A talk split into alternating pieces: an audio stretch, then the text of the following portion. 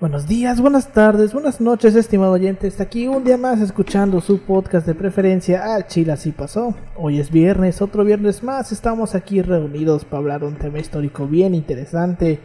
Estamos aquí un viernes más desde el culo del mundo, casa de Paulino que está tratando de agarrar su micrófono y no la agarra. Todo lo que se escucha es Paulino luchando por su vida. Este, Paulino, la- las, fu- las fuerzas profundas no permiten que Paulino pueda hablar en su micrófono. Sí, es que está, es una resbalosa esta cosa. Pero aquí andamos. ¿Cómo tal la semana? Estoy aquí con mis dos colegas y amigos de licenciatura, con Pau. ¿Cómo estás, Pau? ¿Qué onda, Alberto? ¿Qué onda? Yo estoy aquí batallando con esta chingadera porque, pues no sé por qué decidió darme, darme problemas precisamente el día de hoy. el problema. Esta madre se zafó. Sí, problemas Igual, técnicos. igual del mío ya se está zafando. Y Que hay que comprar producto de como la, la tuya. Producto de la precariedad. A ya, ¿Cuántos más AMLO? ya que Tengo que, te- tengo que traerte la otra base, que- ya hay que comprar vasos así como Sí, la güey, esa madre ya me di cuenta que está muy bonito. O sea, tenemos unas bases que se ven bien mamalonas, o sea, son como que profesio- se ven profesionales, se ven porque son de 100 pesos, Ajá. pero ya están dando pedos, entonces Sí, güey, ya. es nada como una basecita así como que Como la que tiene de mesa, güey. ¿no? Así que la sientas y ya la verga. Ah, sí. Sí, como la que tiene Yoshi. Se le llama este de pedestal, güey. De pedestal, exacto. Es que yo no soy de comunicación, perdón, Pero bueno, chicos. este, también me encuentro con mi colega amigo Yoshitaka López. ¿Cómo estás, Yoshi? Un gusto, Alberto. Ya sabes, valiendo verga como siempre hasta la mañana. Te levantas Sí, y son está las lloviendo 10.50 de la mañana. Lloviendo este, ¿cómo se llama? Porque yo se levanta a las 4, creo. A las 5. Me impresiona porque tú y yo nos levantamos a la misma pinche hora y ve la puta hora a la que tú llegas, cabrón. Güey, es que yo dejo preparado todas mis cosas un día antes. Y ya solo me, me cambio, me visto y todo. Digo, Así como dicen el ya pisa.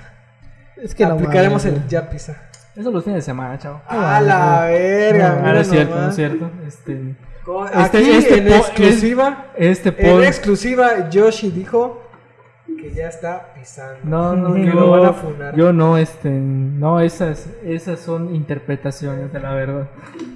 Lo que pasa es que verdad. los sábados no voy a misa. con la verdad, Paulina. Los sábados doy catecismo. Tú no sabes. Ah, ¿Quién es la verdad? Tú no en sabes catecismo. la verdad. No, no, no. En No. exclusiva, Yoshi pisa en catecismo. No, no, no. A la verga, ¿no? Ese es Paulino. exclusiva. Ese es Paulino. Ah, qué rico. Pero bueno, estas las pruebas que encontramos. Adelante. Fierro, fierro.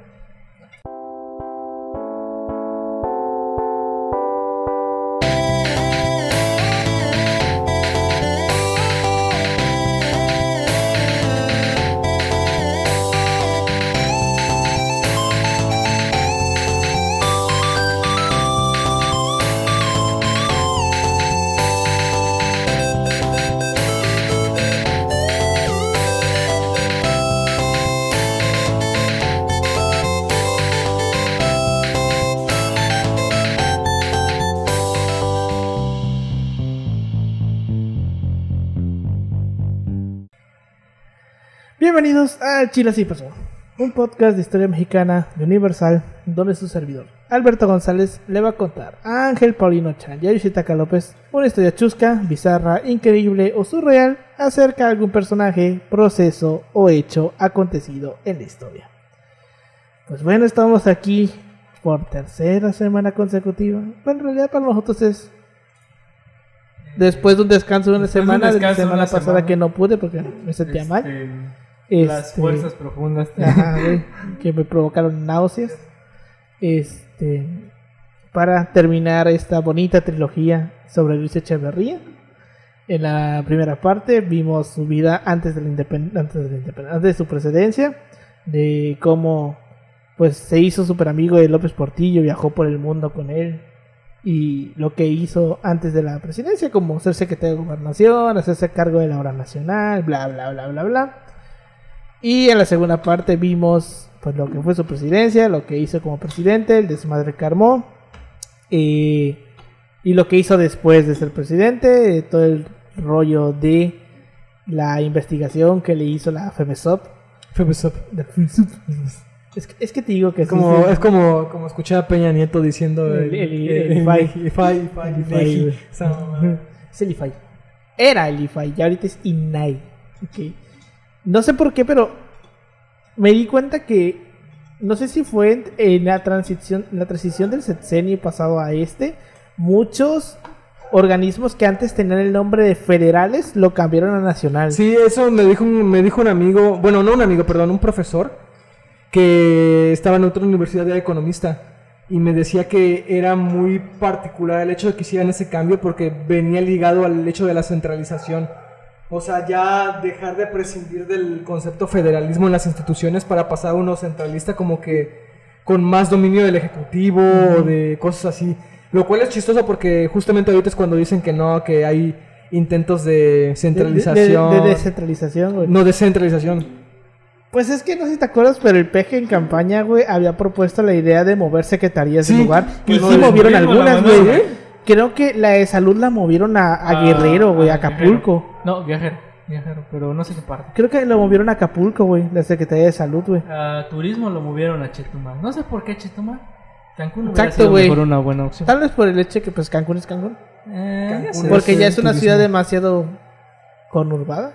Es que, Tanto, bueno, la- lo que pasa es que en Chetumal está como que la sede, es la sede, ¿no? Porque pues es capital. Simón, sí, la capital. Entonces, ajá, aunque no lo crean, Cancún no es la capital de Quintana Roo. Es más, Cancún no es el estado. Pero sí, güey, o sea, ah, tiene, tenía ese pedo de la... No, no de centralización, güey. al menos con Peña Nieto era centralización, porque ahí empezó lo del INE. Con Peña Nieto se da el cambio al Instituto Nacional Electoral. Ah, Simón. Se hace la reforma de 2015 que le cambia el nombre de IFE a INE. Pero bueno, en fin. Entonces en esta tercera parte básicamente la idea es que vamos a agarrarnos a vergazos entre los tres en un episodio corto porque pues ahorita a las 12 tenemos que regresar a clases. Bueno, por lo menos Yoshi. Yo me voy a mandar largar la verga. Yo sí tengo Este- que volver para mi desgracia. Entonces, pues, no, no, no creo que vaya a tardar tanto, pero bueno. El punto aquí es, vamos a debatir exactamente cuál es el legado, si se le puede decir legado, tanto bueno como malo, que deja Echeverría con sus 100 años. güey. Ok. Yo estaba pensando ayer en la noche, güey, en esta idea muy pendeja que surgió a raíz de la muerte de Echeverría. De muchos, este, ya sabes, de esos periodistas imparciales, güey, que siempre hablan con la verdad. Que, este, que abundan, ¿no? a huevo. Que estaban comparando mucho, o que decían que el PG era como el nuevo Echeverría. Ah, sí, güey. Se armó como que mucho esa, esa historia de que el peje estaba como que reviviendo esos tiempos y que iba a haber una que desgracia en ese, en ese sentido, güey.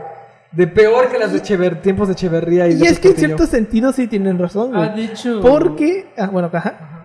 De hecho, se estaba leyendo y todo. O sea, planteaban mucho con Echeverría y mucho con López Portillo. No sé si te acuerdas. De que siempre hacían estos paralelismos entre sus dos gobiernos. Es que pues tenemos que recordar que Echeverría y López Portillo representan lo que se le conoce como la docena trágica, güey. Que son los 12 años donde pues todo se va a la verga. Sí, güey. Es que, en cierto modo, esta idea que tienen de que el PG eh, como que reviva Echeverría, bueno, no lo podría revivir porque pues, no se había muerto, ¿no?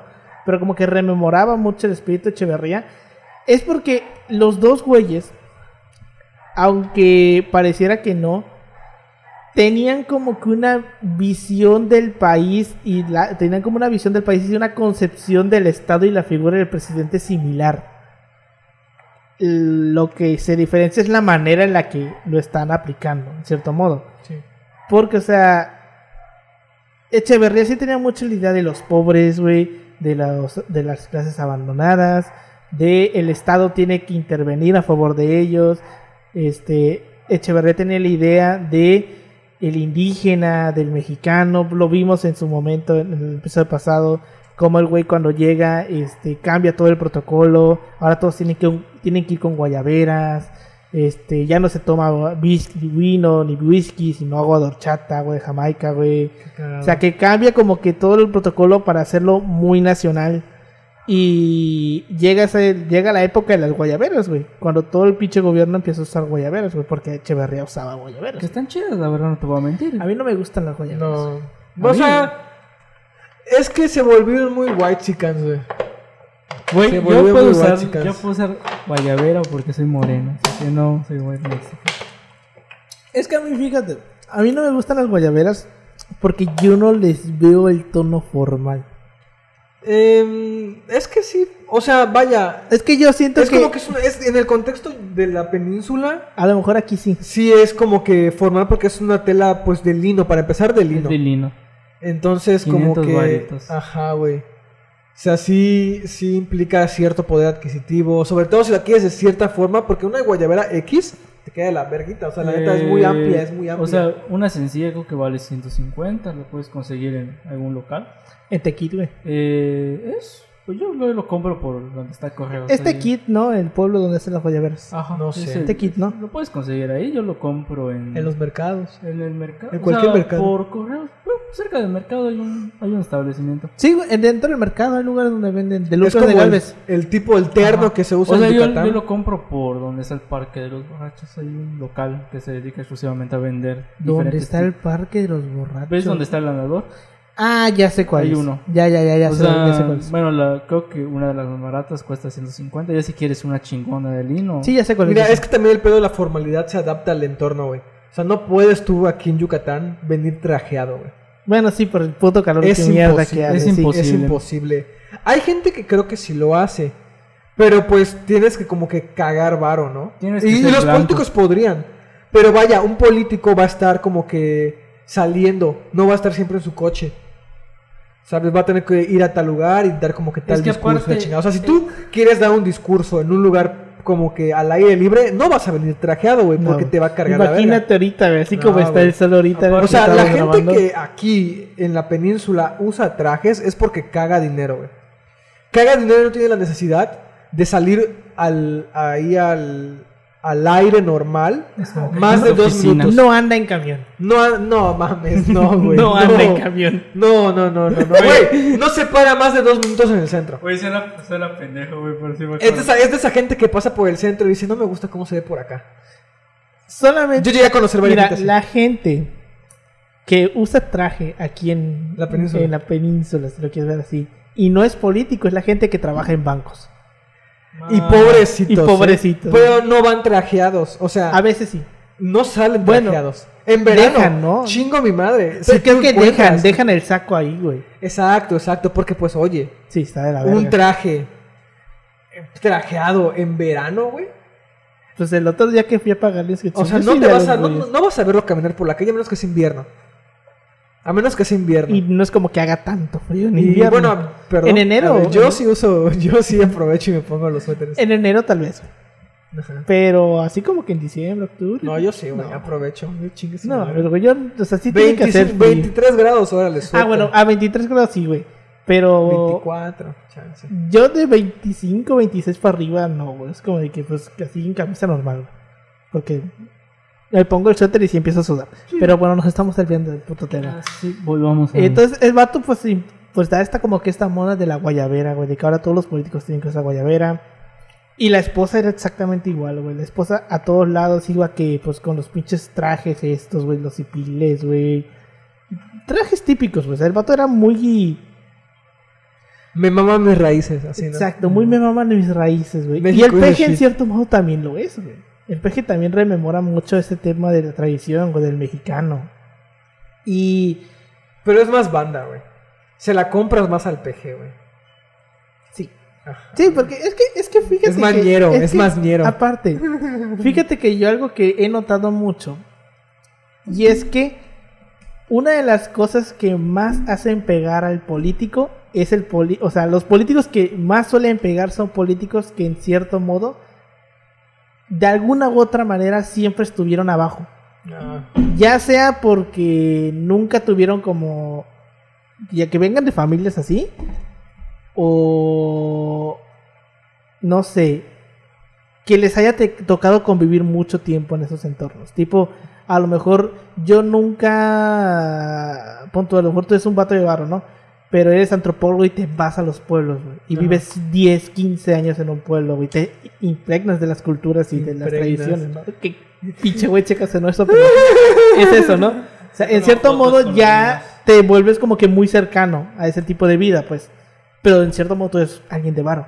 Entonces, políticos que logran dominar eso, o sea, que como que realmente están conscientes, güey, de los problemas reales, güey, son los que más pegan, güey. Y pues el PG, pues, ¿Cuánto tiempo no vivió en Tabasco? Sí, güey, ajá. sea, Ajá, en más que Tabasco. viene- viene- Déjate, que, déjate que sea pobre, ¿no? ¿Cuánto tiempo vivió en Tabasco? Exacto, en Tabasco, o sea, Con la cuna de la precariedad. un huevo, o sea, como, decía el meme, ¿no? Este, este, el estado de enamoramiento es el peor que existe y eso que yo soy del estado de Tabasco, güey. Entonces, este, es algo así. Y pues el Echeverría, pues, un pendejo de la Ciudad de México, güey. Es como de que, ¿cuál es la mayor desgracia que puede tener una persona que nació en la Ciudad de México? Que nunca tuvo un patio, güey. Bueno. Fuera de eso, uy, wow, no tengo patio, ¿no? O sea, Coño, ¿cómo viviste la precariedad, carnal? exacto, güey. O sea, fuera de eso, ¿qué tan difícil puede ser la vida de, de un güey que, o sea, qué tan de de a pie puede ser la vida de un güey que nació en la Ciudad de México, ¿sabes? O sea, a menos de que vengas y ya de los de las periferias, ¿no? Pero fuera de eso, ¿qué tanto, no? Sí, güey. Entonces, digo, como que Echeverría y el PG tienen esta, esta, como que esta concepción del país, del ciudadano, del indígena, más o menos similar, güey. A la vez de que también tienen esta idea del Estado, ¿no? De cómo debe actuar el Estado en favor de estas clases. Y lo, lo platicábamos la semana pasada. Con cuando se pelea con los empresarios, güey. Cuando Echeverría se pelea con los empresarios. ¿Por qué? Porque el vato empieza a expropiar, empieza a expropiar tierras Sí. empieza a crear este eh, empieza a modificar este leyes y reglamentos que poco a poco les van afectando el interés al Estado. El IMSS cambia de una u otra forma con él, me, me parece, ¿no? El sistema de salud. No sé si, no sé si ¿En cambiar en qué sentido? se vuelve, logra entrar a más lo- lugares del país. Es que se hace más una inversión, se hacen más inversiones en eh, pues en este intento de la industrialización, güey, de hacer a México un país industrial y dejarlo de dejar la, la parte la parte de agrícola, se hace como que mucha inversión para pues, llevar este hospitales a más lugares. Pero más que nada, el, el sistema de salud como que se termina de universalizar, si lo podemos ver así, con Salinas cuando ya entra el sector privado, güey. Que es el desmadre que traían con Gatel el otro día. Que pues ves que Gatel decía que, que los, los simis son como pues un problema, ¿no? Y es porque prácticamente cuando llega Salinas, dice pues ya puede haber como que el sector privado entrar a la salud, pues el propio sector, el propio gobierno deja de, de darle prioridad. Porque dice, ah, pues chingue su madre, ya les pusieron un simi, ya para qué pongo yo ahí un, Oye, un ¿y será- ¿y consultorio será que les dan eh, como que estímulos económicos? a las farmacéuticas. Ajá. Supongo yo que sí. O a los hospitales privados, porque estaría muy culero ese pedo de que técnicamente es algo que solamente puede acceder cierto nivel de la población Pues y yo, le estás dando estímulos económicos. pues, digo, no digo que pase, digo que estaría muy culero si fuera ese el caso. pues para empezar no vería el motivo por el cual poner un hospital público, un hospital privado en una zona así como de pueblo. Porque pues no te lo van a pagar. Obviamente que no. El punto es que es como por ejemplo en un pueblo pones una farmacia, un simi y en ese pueblo no hay pon tú, una clínica. Pues a la persona que está ahí le ahorras el viaje a la ciudad, de ir. Por... Bien, en cierto modo también el simi, pues ¿cuánto cobra consulta? 25 baros. Depende, depende de dónde. Bueno, Aquí 50 baros. 50 baros. Sí. No sé por qué dije 25 baros. Es que en un principio estaba 25. Sí, la ¿verdad? inflación. Verga. La inflación. Pues, pues son 50 varos, güey. Y pues te ahorras, ¿no? El, el viaje. Y también cuánto te puede costar una pinche cajita de paracetamol. 20 pesos, 30 Si pesos. el lunes tienes 20% de descuento. O sea, Este podcast no lo patrocina. a huevo. Patrocínanos farmacias similares. ¿no? Regálanos peluches de Esos doctor peluchitos de aquí para poner A acá. huevo, güey. Dame, dame un doctor Simi de Ramstein, porfa. No, perdió el rock. Pero pues sí, o sea, es eso, güey. Entonces, ¿cómo podríamos decir? O sea, ¿cuál crees tú que sea como que el legado que deja Echeverría? Mira, yo creo que creo que bien o mal, y aquí a lo mejor van a, van a diferir ustedes, pero yo sí creo que es un legado, a pesar de todo lo bueno que hizo. Pero el legado también es algo que uno puede entender como algo que todos de una u otra forma estamos de acuerdo en que pasa. Ajá. O sea, no es como que... em, Se refiere a algo bueno en específico o algo malo en específico. no, no, no quiere decir algo bueno o malo, sino algo que la gente asume, Algo que lo tangible. representa. Algo tangible. No tan tangible, o sea, algo que la gente identifica. Ajá. algo que la gente en consenso como que puede decir, ¿sabes qué? Esto es lo que hiciste y te voy a recordar por esto. Y en mi humilde opinión, yo siento que el legado en ese sentido que este güey deja es el de la guerra sucia, güey. O sea, más allá de lo que hizo. Ese es mi punto. O sea, es lo que yo, yo voy a como que poner ahorita, ¿no? De que en este sentido de que el legado no es algo que tú quieres dejar, que también va a, a consideraciones, sino algo que la gente asume de ti, es lo que vas a terminar proyectando. La guerra sucia, creo yo, es el legado que este güey deja. Y opaca a lo demás, güey. Termina opacando a lo demás. Por, por eso mismo, porque termina dejándolo como que más pequeño porque no lo ves, güey. Tienes que ser un especialista o Para alguien- encontrar para encontrar, ¿sabes qué? Este vato fue un hijo de puta, pero no fue totalmente un hijo de puta. O sea, O sea, tuvo muchas luces. Como el Es tema del Infonavit que tuvo, exacto, tuvo muchas luces, pero tuvo este aspecto queda tan grande, o sea, el espíritu Sí. de la guerra social queda tan grande que termina hijudeputizando a este vato que hizo muchas cosas buenas, güey. Vamos a conjugar el verbo hijo de puta, ¿no? Tú, Hijo de tú, tú hijo de putizaste, yo hijo de, hijo de putizo, güey. El hijo de, el hijo de putiza. Estamos construyendo conceptos, historia conceptual. No digas que es una historia conceptual, cabrón, que te va a caer pero conceptos con todo, cabrón. No, pero sí como comenta Paulino, o sea, Arqueología, es... es- la arqueología del saber. Es, o sea, como comenta Paulino, o sea, el asunto tan fuerte de la imagen de Echeverría es que está concebido como que, bueno, este cabrón hizo tantas cosas, que bueno, ya como que en la memoria colectiva y en los sentimientos de las personas dicen. Entonces vas a hablar de sentimientos, Ajá, o a ver, cabrón, ¿qué vas a hablar de sentimientos? de emoción, historia de las emociones. eh, Paulino nos va a hablar de historia de las emociones. O sea, en- es como que esa imagen que se tiene de Echeverría, de que, bueno, es un hijo de la chingada, o sea, y eso evita que hagas un análisis muy puntual eh, de todo lo demás del sexenio, que es complejo, o sea, Sí, claro, es complejo. es complejo el asunto y bueno, hay que ver mu- muchísimas cosas. Hay, o sea, sobre todo eh, la cuestión de la, del endeudamiento y la crisis económica, que bueno, hay, hay que entender que, bueno, hay un, un panorama económico que hace que el país esté endeudando eh, de más, sobre todo por la inversión privada. Bueno, no privada, extranjera más que nada. O sea, son como que estos puntos que hay que profundizar acerca del sexenio, que es complejo el asunto. O sea, no, no es tan fácil. O sea, bueno, sí es fácil decirle que es un hijo de la chingada, pero por el tema de los derechos humanos y cuántas personas desapareció y Ujú. la chingada y la deja sucia. Pero hay que comprender Sí, o sea, otros y- factores. Y yo creo que como decía Pau, ¿no? De que el legado que deja es el tema de la guerra sucia. Sí, sí lo deja. Porque realmente la guerra sucia es un tema muy cabrón.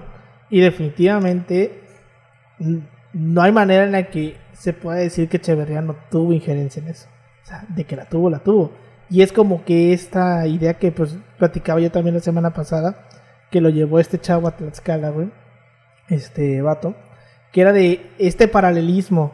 Está como que las. De hecho, así se llamaba su trabajo, las dos caras de Echeverría. Como en el extranjero se juntaba con Salvador Allende, Sí, o sea, con este. pues se nos olvida eso. ¿Qué Sí. trajo a Salvador sí, Allende? eh, a la esposa de Allende la trajo cuando De- matan a Allende. Cuando lo matan. Y recibió este- a todos los exiliados.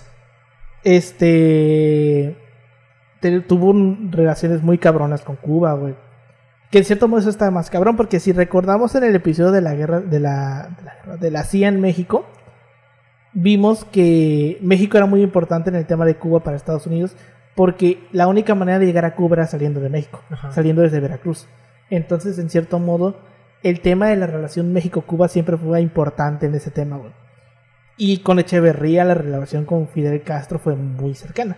Entonces era como que ese paralelismo, estas dos caras de cómo en el extranjero se ve como que Echeverría estaba en favor de los pobres, en favor, como que una idea muy, muy, de, muy de izquierda, güey, muy zurda, muy, muy comunista.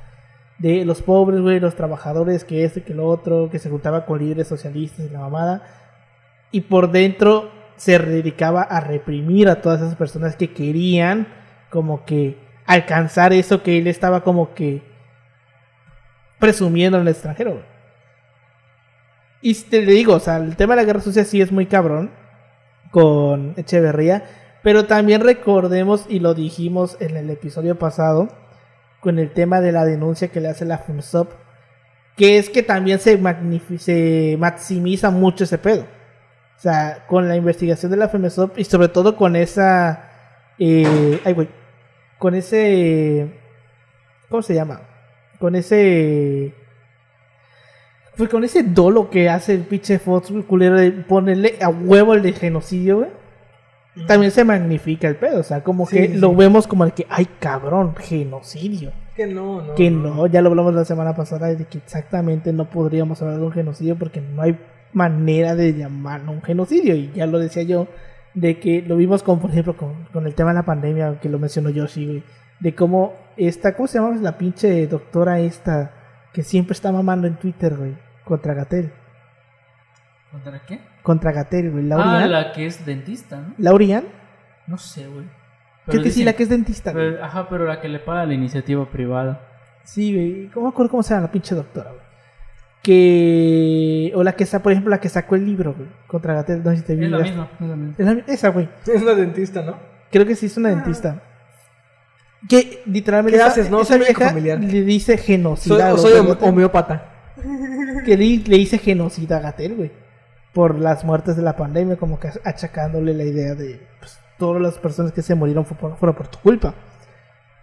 Y yo lo decía, lo decíamos la semana pasada, eso es una mamada, porque lo que estamos haciendo es como que normalizar el genocidio para y lo que vamos a terminar haciendo es que lo veamos como algo medianamente común y normal cuando Ya no lo pasando, es, ¿eh? Por ejemplo, hace, uno- hace un año o dos años recuerdo que vi un artículo de un médico que tenía, e- era médico y había hecho también especialidad en filosofía. Y el vato hablaba, era de la Nahua, güey, defendiendo el aborto, hablaba de el gran genocidio. Te estoy hablando de un vato que es ya doctor, güey, o sea, es un médico cirujano o algo así. Y aparte era, había estudiado filosofía, o sea, estaba graduado en filosofía. Y hablaba de este gran genocidio de fetos, güey. De bebés, güey.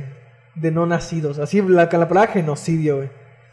Así Yo tu- siento tu que no estamos muy lejos de que empiezan a llamar al peje genocida por el tema de la seguridad, güey, también. O sea, estamos, te digo, normalizando ese término, güey, cuando realmente el genocidio es algo que no es común, güey. Que No es común y que... Es más complejo definirlo. ese es el Exacto, es muy asunto. complejo definir qué exactamente qué es un genocidio.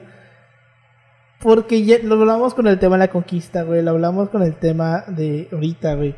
De que genocidio no solamente es de que se murieron un chingo de personas, sino que engloban diferentes motivos. Primero tiene que haber la intención, que es justamente el motivo por el cual la, conquista no es un genocidio.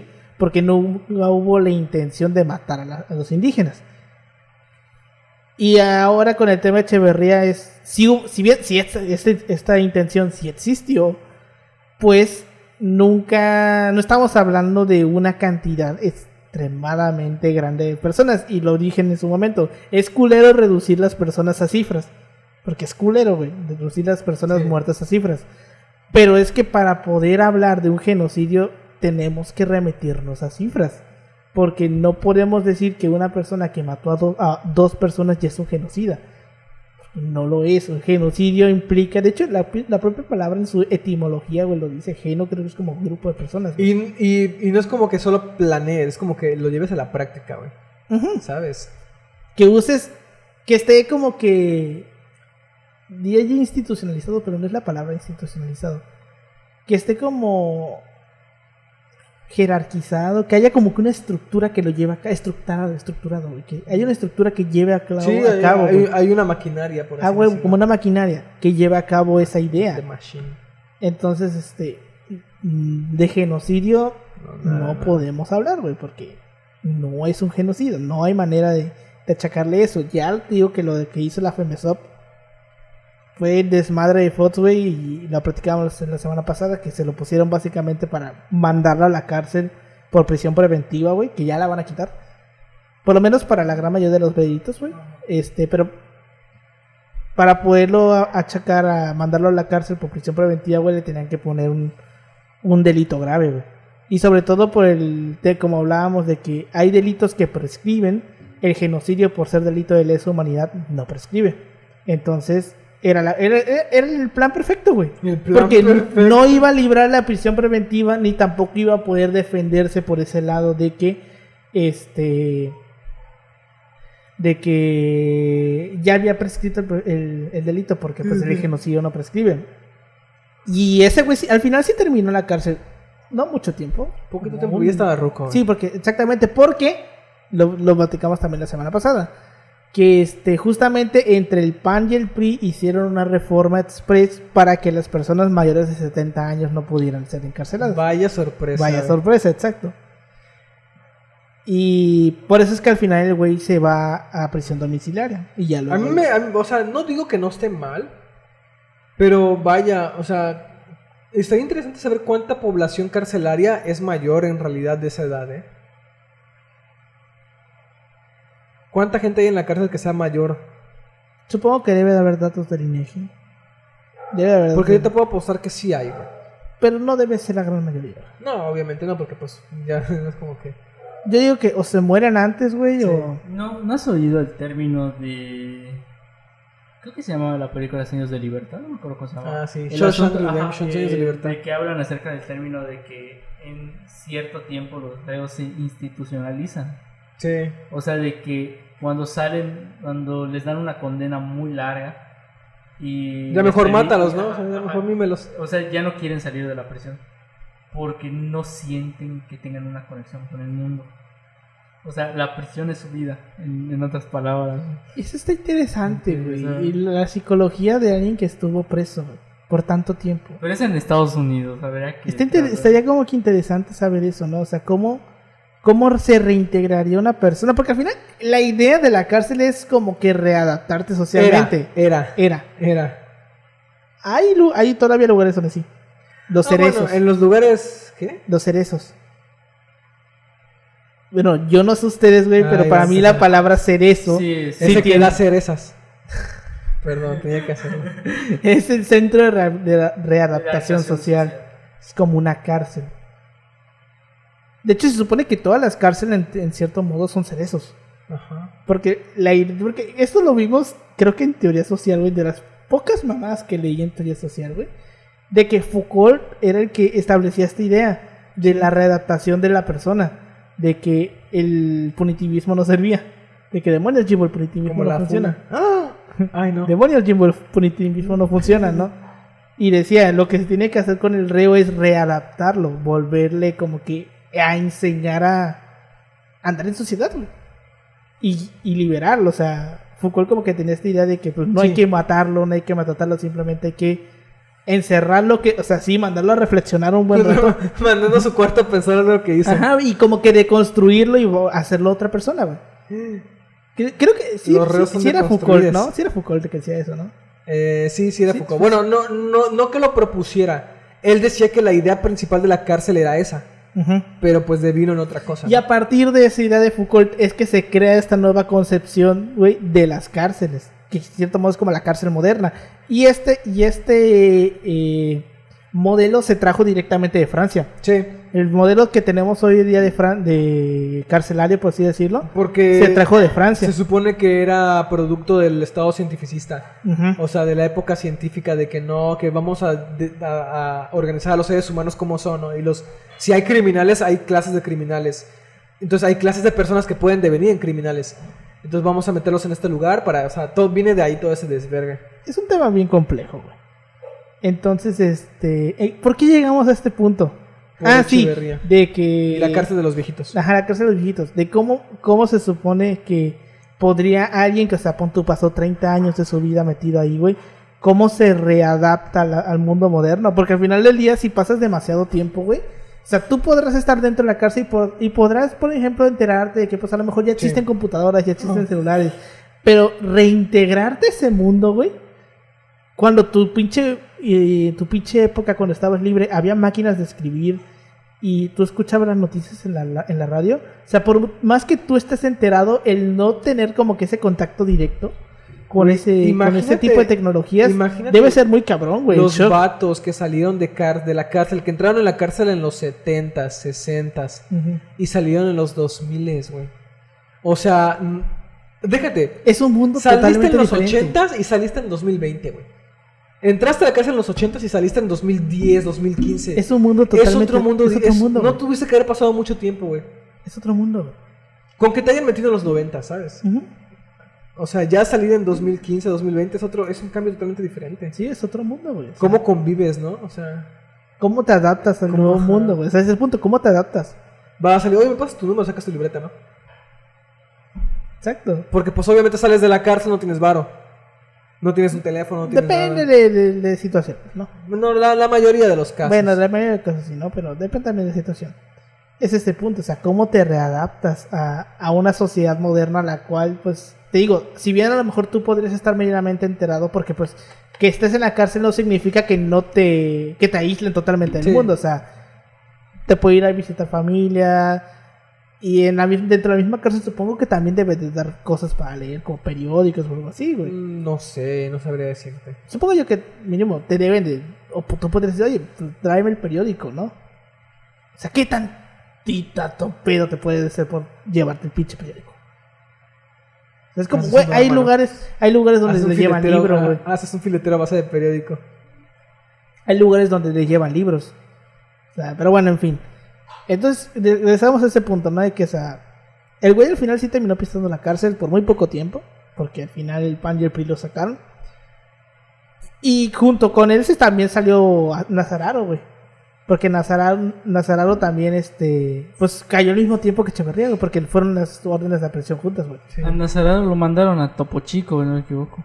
Ajá, pero es que ese güey sí llegó a pisar cárcel, el Nazararo, por también unos meses, pero sí llegó a estar. Porque está la foto, güey, está la foto del viejito ahí. Y le valía verga, ¿no? Pues es que te digo, o sea, Se lo llevó la parca antes que la justicia. pues lo ves, lo ves, lo decíamos en el episodio de la Guerra Sucia, para Nazararo lo que hacían, pues estaban salvando el país, güey. Porque, y lo hablábamos también en el episodio del 68, de que uno decía, ¿por qué los soldados lo hicieron? Porque pues ellos estaban pensando que estaban haciendo lo correcto. Sí, güey. Porque para ellos su concepción era Y ahí te voy con igual con eso del legado, porque trasciende ese pedo en una, en una forma, si quieres, hasta de ver- forma de verlo, una mentalidad, güey. La mentalidad de que está bien hacer ciertas cosas para evitar que caigamos en el comunismo, güey. el propio Díaz Ordaz lo decía, Sí, güey. Entonces, el- Y eso se le queda a la gente, o sea, la gente sí empieza como que a tener ese tipo de pedos también. Y de, quieras o no inculcártelo. O sea, como, como vato, o sea, el hecho del el ser contestatario, el, el ser como que crítico con ciertas cosas, como de que está mal visto. Y, lo, y nos lo dicen. Yo te puedo decir a la gente que nos está escuchando que mínimo un familiar suyo ha llegado a hacer un comentario así, güey. ¿De qué tipo? De que así, de que no, güey, está haciendo mucho pedo, lo van a matar, güey. Lo van a desaparecer. Lo van ¿no? a, ajá, güey, algo van a suicidar. Lo van a suicidar. ¿Sabes güey. dónde siento yo que esto que estás comentando se puede ver de una manera muchísimo más clara y tangible en Chile? Sí, güey. En Chile con el tema de Pinochet.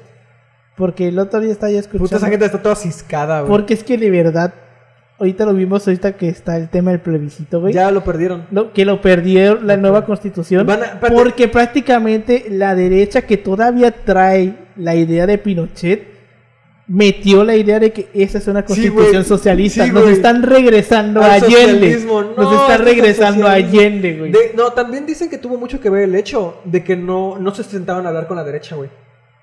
O sea, pensaron que solitos iban como que a tener la fuerza para sacarlo. Y, y tiene sentido esto. Una constitución, quieras o no, debe contemplar pues a todos, o sea, o a la gran mayoría de la población. Y la derecha, pues es parte de la población, güey. Quieras Así toda no. loquita y como la veas, con sus pedos, con sus fobias, con sus traumas, pues loquitos del centro y todo lo que quieran, Pero son, son loquitos del centro con varo, eh, pues son parte de la población, ¿no? Entonces tienes que de una u otra forma, pues dialogar un poco con ellos. Sé que fue lo que falló también. Es como el sistema político mexicano, está hecho para las minorías. De alguna manera la discusión, no solo las mayorías, O sea, porque fue a la minoría. cuánta igual. población de cuánta población, güey, o sea, Y es, y es que eh, fue una Ajá. victoria muy cabrona Sí. no, güey. Fue como de 60-30, güey. sí, güey, o de sea, 2 a, a ver, 3. ¿qué te está diciendo eso? O sea, ¿sabes qué? Pues sigue dialogando porque pues, finalmente tienes que hacer eso. Y es que fíjate que esto es algo que yo escuchaba, porque es como que una, como una común muy cabrona de la derecha hispanohablante, y supongo yo que de la derecha mundial, que es, no importa lo que hagas, chingate al otro. Haz todo lo puto posible por chingarte al de la izquierda. Sí, güey. Y sí. lo, por ejemplo, lo vimos, por ejemplo, en España, güey. De los escándalos que quisieron sacarle a Podemos, güey. Ay, Cómo sí, la güey. derecha aliada con medios de comunicación, crearon polémicas falsas sobre el partido de Podemos, sobre los dirigentes de Podemos, para desprestigiarlos y quitarles, irles quitando poder, porque los vean como una amenaza. güey. Sí, güey, sí. En, en España. Aquí en México, ¿cuántas veces no lo hemos visto que el PAN le hace sus chingaderas a la gente de Morena, güey? Sí, güey. En, en Chile, puta, güey. Ahorita en Argentina, güey, que casi Ah, mataron a la a A la Cristina, señora, güey. O no sea, a la Cristina. la derecha siempre está ahí. O al güey. mismo Echeverría lo sufrió, güey. Echeverría sufrió ese pedo también. O sea, a ver, guardando sus proporciones, porque pues no era, no era una blanca paloma. Pero pues sí, también hubo una coordinación, vaya. Sí hubo como que un aro sincronizado en ese sentido de elementos de la prensa Ah, claro. que pues era de que, oye, no, pues este pedo y aquello. Sobre todo después de la muerte de Garza Sada, me parece. No sé si antes o después. De... Que ellos prácticamente aceleran la aceleran la, la incertidumbre económica. Ah, sí. Pues es que, es que el, tema de Garza Sada, güey, es cabrón. Porque ya tiempo después, güey, se supo que Echeverría sabía de que iban a matar a Garza Sada y le valió verga, güey. O sea, por eso también es que, pues lo, decía el- yo en el episodio pasado, de que el PAN termina creciendo como partido gracias a que Echeverría, pues era un güey que le valía riatota lo que a los empresarios, pues les valía riata, no los veía como aliados. Y los empresarios pues terminaron financiando mucho al PAN. En un tiempo donde pues el PAN pues, era un partido pequeño porque pues no, no, No, reci- no lo topaban, ¿no? no recibía dinero público. No había esta repartición de dinero como lo tenemos hoy en día. Entonces el, todo el partido, todos los partidos se regían por recursos que ellos mismos sacaban, sepa la verga de dónde. De, ajá, está- De hecho es interesante, güey, pensar cómo verga hizo el PAN para sobrevivir tantos años en, en un sentido así. Uno a lo mejor pensaría que en cierto modo el PRI los medio ayudaba. el yunque, ¿no? Aparte del yunque. Que el PRI en cierto modo los medio ayudaba porque esa... Pues sí, son mis enemigos y les rompo su madre todas las elecciones. Pero te necesito, necesito. para mi narrativa de que te... Por lo menos te gano, güey. De que te gano limpiamente. Entonces no me conviene que desaparezcas.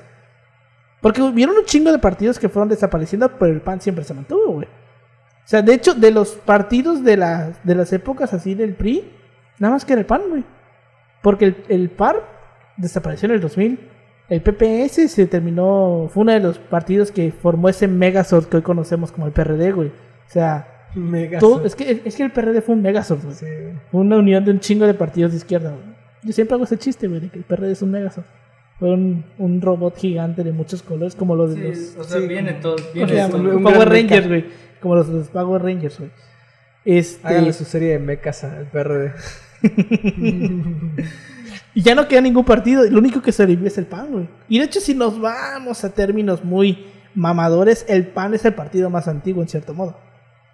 Porque si tomamos como que los cambios de nombre del PRI son refundaciones, Sí.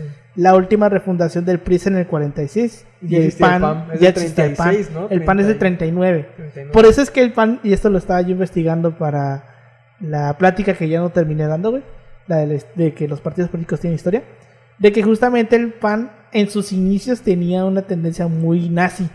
Porque, pues, güey, Güey, surgió en el 39. Terminando la Toda la, derecha, Española. toda la derecha de todo el mundo era, veía medianamente bien a los nazis, güey. Era, era la común, güey. Entonces, en cierto modo no los podemos decir como que pinches nazis porque porque era, era como que lo normal y porque ya también lo platiqué yo, no me acuerdo en qué episodio, de que una cosa son los nazis de ese tiempo, o sea, los nazis entendidos Ajá. durante la guerra y otra cosa son los nazis el nazi está ese. post-guerra. o sea, Algo la- que nadie dice es que el nazi no era completamente mal visto, ¿eh? O sea, en su momento, en ese, momento. contexto de la Sí. guerra, mucha gente veía al nazi, porque recordemos, porque esto hasta propio Vasco, con, fue con Vasconcelos, que Sí, el episodio de con Vasconcelos, Vasconcelos. que es que decía, Vasconcelos veía bien el nazismo, no porque dijera, está chido que maten judíos a la mala, sino ajá. porque en cierto modo Vasconcelos veía, Hitler agarró un pinche país hecho mierda, Sí. y lo volvió una potencia militar. Y eso es lo que la gente veía, o sea, la manera de hacer política del nazismo que dio un resultado muy cabrón en Alemania. Eso era lo que veían. Las maneras que lo hicieron ya era otro pedo. Y que no se porque no se sabían, no se exacto, sabían. porque lo que pues estamos hablando de 1969, no existía el internet y lo poco que llegaba llegaba medianamente pues cambiado porque era la prensa, ¿no? Lo que manejaba. Entonces, lo que medio te llegaba diferente sí era muy fácil decir esta madre está manipulado. Además, o sea, pon tú, estás hablando de un régimen racista, loco. El mundo era extremadamente Su puta racista. madre, claro O sea, que sí, no, no es como que digas, ay, mira, se ve que los nazis eran malos porque eran racistas, loco. Chécate la prensa de esa época. Estados Unidos, güey. Estados, Estados Unidos, güey. El país de los más racistas del mundo, güey. O sea, Ya lo, yo lo, ya lo he dicho siempre, Estados Unidos tuvo, tuvo su propio apartheid y no lo quiere aceptar, güey. ah, de hecho, Y güey. no lo quiere aceptar, güey. Siempre ha estado ese el pedo. Jim Crow System. Sí, Jim no lo Crow. quiere aceptar, güey. O sea, no los quieren aceptar, güey. O sea, güey, tuvieron una puta organización como el Ku Klux Klan, güey. A lo mejor no estado, no, no, no un estado apartheid en la Pero sí totalidad un del estado término, racista. pero un estado racista. Que es porque recordemos que en Estados Unidos la segregación racial sí estaba en las leyes. Sí. Que esa es la gran diferencia Y déjate, entre, y- entre México y Estados E Unidos. incluso si no estaban las leyes, hay algo que se llama las leyes tácitas. O sea, la, la ley no solamente es eh, Lo que está en el extremadamente papel. jurídico, o sea, de- del... No sé cómo, cómo se llama esa diferencia. Está la ley, pues, escrita y la ley tradicional, o sea, de la tradición, de las costumbres. Ajá. Y ese es un marco jurídico. Queramos o no, pues es un sistema legal que todos estamos de acuerdo en, en seguir, ¿no? Y- Tener tantita madre. Lo ya podríamos Ajá, llamar. Exacto. Y estos vatos en su sistema tradicional de concebir el mundo y de organizarse, sus reglas no, no, ver, no escritas, el racismo estaba ahí. Súper presente. Sí, güey. Ahí estaba. Sí, o sea, Que no estén mamando. Exacto, o sea. Entonces es eso, es como que no podemos... El PAN tenía ese, ese, ese, como que esa parte nazi dentro de sí, güey. Y siempre la tuvo y la tuvo ya hasta después de, de la época posguerra cuando literalmente ya todos los partidos, salvo algún que otro partido, pues lo fue quitando porque, no mames. O sea, no, no conviene quedarnos con esto. Pero el PAN en su momento lo tuvo, así como también lo tuvieron muchos otros partidos de derecha en otros lugares del mundo. Y esto también habla un poquito pues la evolución, ¿no? De que cómo los partidos van evolucionando a través de sus ideologías, ¿no? Tal caso, por ejemplo, los republicanos y los demócratas, güey. Cómo hoy en día vemos a los demócratas como la parte izquierdosa de los Estados Unidos y en tiempos de la guerra civil los demócratas eran los que no querían Sí, que, los que se quitaran los, la esclavitud, güey.